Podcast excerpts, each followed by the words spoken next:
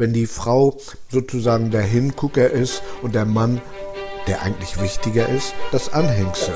Dann ist es schwierig, kommt nicht jeder so ganz mit klar. Gestatten der Royalcast. Mit Adelsexperte Jürgen Worlitz.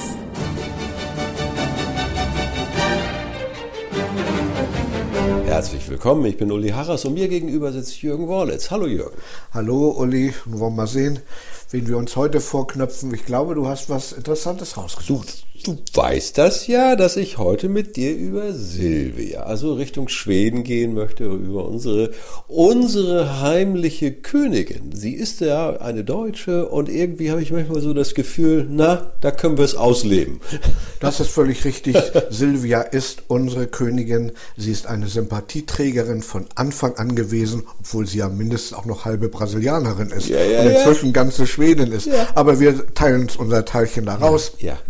Und das ist eben auch das Faszinierende an dieser Frau, äh, dass sie skandalfrei ihren Weg gegangen ist. Ja. Und sie spricht natürlich immer noch gutes Deutsch, Ja. obwohl es manchmal ein bisschen schon hakelt.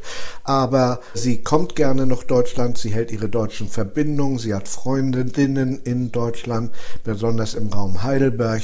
Sie hat dort die Gräber ihrer Familie. Ja. Und das alles, das pflegt sie so gut sie kann, trotz ihrer ganzen Verpflichtungen, die in Schweden warten. Sie ist ja auch karitativ, sehr aktiv. Und es sind nicht nur die großen, publicity-trächtigen Geschichten, sondern ich hatte den Eindruck, es sind manchmal auch so ganz kleine Initiativen und da steht dann die schwedische Königin auf einmal. Ja, Königin Silvia hat sich am Anfang gleich zwei Themen rausgesucht, die ihr sehr am Herzen lagen. Und zwar einmal eben die Demenz, weil sie festgestellt hat, wie ihre Mutter, äh, ja, man sagt und sagen, dahingesiegt ist im Altersheim, ohne die passende Ansprache zu kriegen, weil die Pfleger und die Menschen damals, vielleicht auch die Ärzte sogar, es nicht besser wussten. Ja. Und da hat sie eingesetzt. Und in Brasilien, wenn sie dort ihre Heimat besucht hatte, hatte sie eben gesehen, wie Kinder, sie hat es selbst mal gesagt, als einzigen Besitz einen Pappkarton hatten, Ja. in dem sie schliefen. Das war quasi ihr einziges Umfeld, was ihnen gehörte.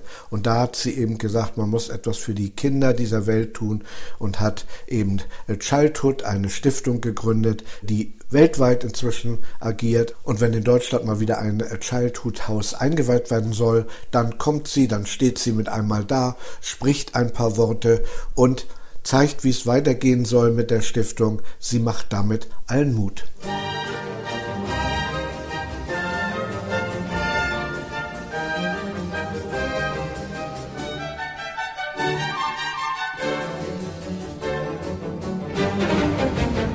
Der Karl Gustav, wollen wir auch noch mal zu den beiden sagen, die haben Höhen und nicht ganz unverschuldet von dem Karl Gustav Tiefen durchlebt, aber sie sind zusammen. Silvia und Karl Gustav sind ein Paar, die haben sich schon gesucht und gefunden. Ja. Äh, Silvia ist älter als er, aber das stört in der Beziehung nicht. Sie lenkt ihn ein bisschen, denn er ist immer etwas schüchtern zurück, ja introvertiert Mhm. gewesen, kann auch nicht besonders toll sprechen, aber das muss er dann auch nicht. Dafür hat er ja seine Frau, aber er hat zweifellos auch darunter gelitten. Ja. Das ist aber ganz normal irgendwie immer, auch bei Künstlern auch, wenn die Frau sozusagen der Hingucker ist und der Mann der eigentlich wichtiger ist, das Anhängsel.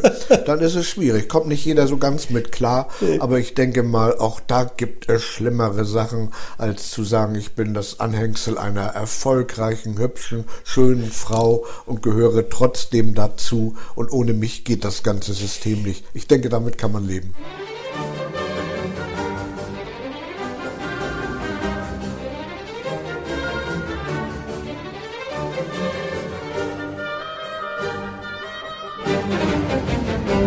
Hat er sich so seinen Spaßfaktor mit seinen Clubbesuchen und dergleichen? Hm, Man hat da ja einiges gehört, aber jetzt ist es ja lange schon wieder ruhig und okay. Aber kann das so sein, dass er so ein bisschen so inkognito unterwegs war, um sich so seinen Spaß zu holen?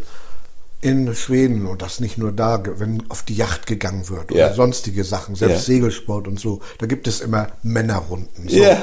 Und Männerrunden unternehmen was und Männerrunden machen was. Nur eins muss man auch mal wissen, wenn ich so das Wort Club immer höre, Mhm. es hieß in Dänemark, in Skandinavien, äh, so manches Ding Club, das entwickelte sich eigentlich beim näheren Hinsehen so als Pommesbude, ja.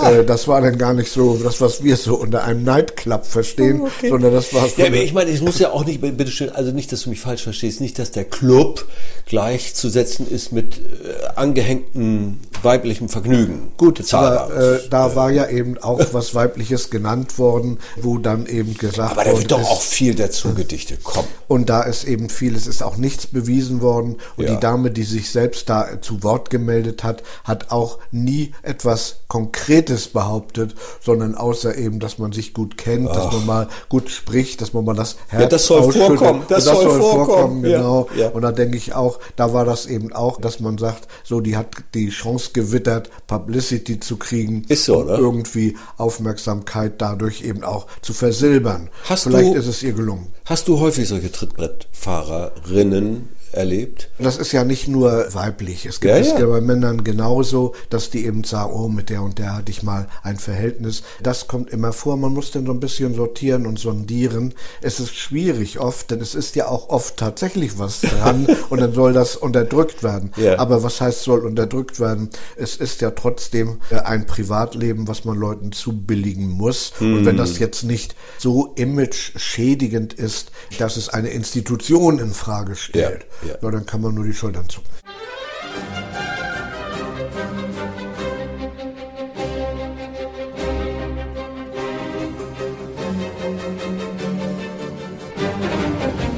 Wie viele Personen im europäischen Hochadel gibt es nach deiner Kenntnis, die, ich sag's mal, so vorbildlich wie Silvia ihr Leben, ihre Aufgabe absolvieren?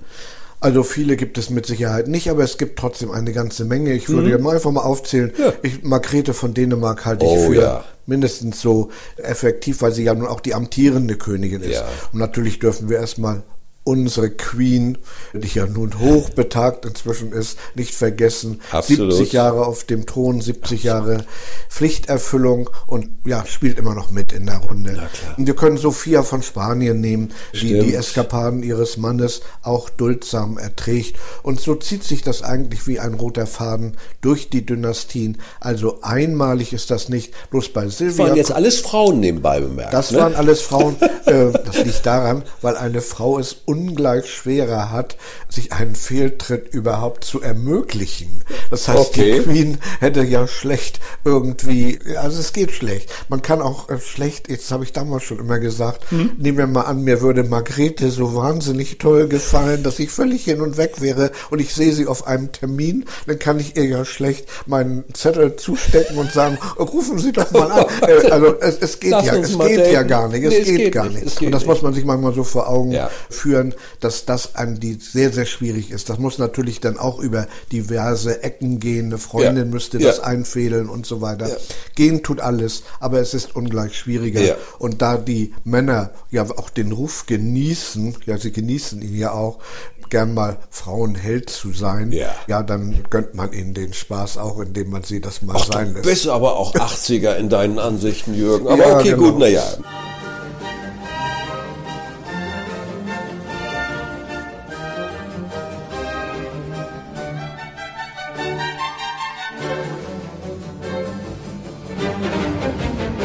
Muss ja auch nicht immer alles auf die Goldwaage legen, obwohl es das ja dann gibt. Wir haben heute Silvia ein bisschen auf die Goldwaage gelegt, da gehört sie hin zum Gold. Ne?